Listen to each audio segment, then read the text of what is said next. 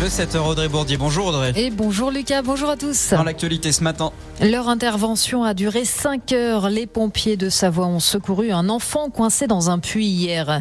La sécurité de la fête du lac d'Annecy sera-t-elle assurée? Des agents ont déposé un préavis de grève. Et puis une convention vient d'être signée pour soutenir les artisans du bassin clusien.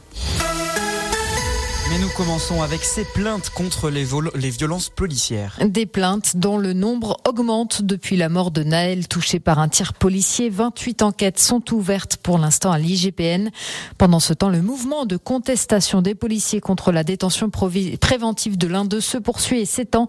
Partie de Marseille, elle touche désormais d'autres villes du sud de la France. C'est la première fois qu'un président de la République entreprendra un tel voyage. À la fin de la semaine, Emmanuel Macron se rendra au Sri Lanka pour y rencontrer son homologue.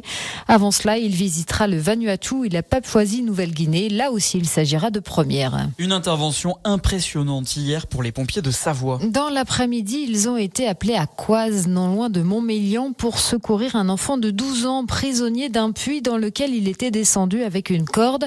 Le puits en question était très instable et les pierres tombaient les unes après les autres. Il a fallu 5 heures aux pompiers pour réussir à secourir l'enfant qui s'en sort avec des blessures légères. Un pompier a également été blessé légèrement.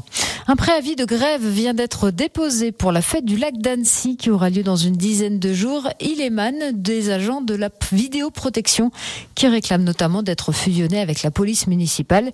Une délégation sera reçue par la mairie. La fête du lac attire tous les ans 200 000 personnes. De nouvelles mesures pour accompagner les artisans dans le bassin clusien. La Chambre des métiers et de l'artisanat de Haute-Savoie et la communauté de communes Cluse, Arves et Montagne ont signé une nouvelle convention intitulée Petite ville de demain. Elle a pour but d'aider les entreprises du territoire sur plusieurs axes, comme nous l'explique Gaël Muffa-Méridol. Créer un site internet pour améliorer la visibilité de son entreprise, rénover ses locaux pour se protéger de la canicule ou encore mieux transmettre sa société une fois à la retraite, ces mesures font partie de cette nouvelle convention.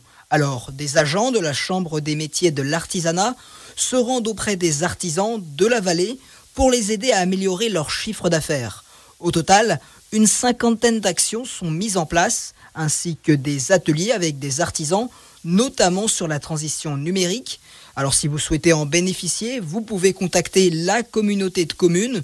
Elle étudiera votre dossier et vous mettra en relation Attention, cette convention ne concerne que les structures déjà existantes. Les nouvelles entreprises ne pourront pas bénéficier de cette mesure.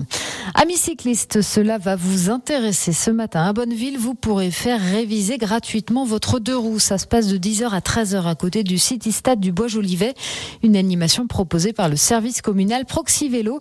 En revanche, aucune pièce détachée ne sera proposée sur place. Pour toute réparation, venez avec votre matériel. Et de deux pour Léon Marchand. Le nageur toulousain s'est à nouveau imposé au mondiaux de natation au Japon après le 400 mètres 4 nages. C'est sur le 200 mètres papillon qu'il a été sacré champion du monde hier.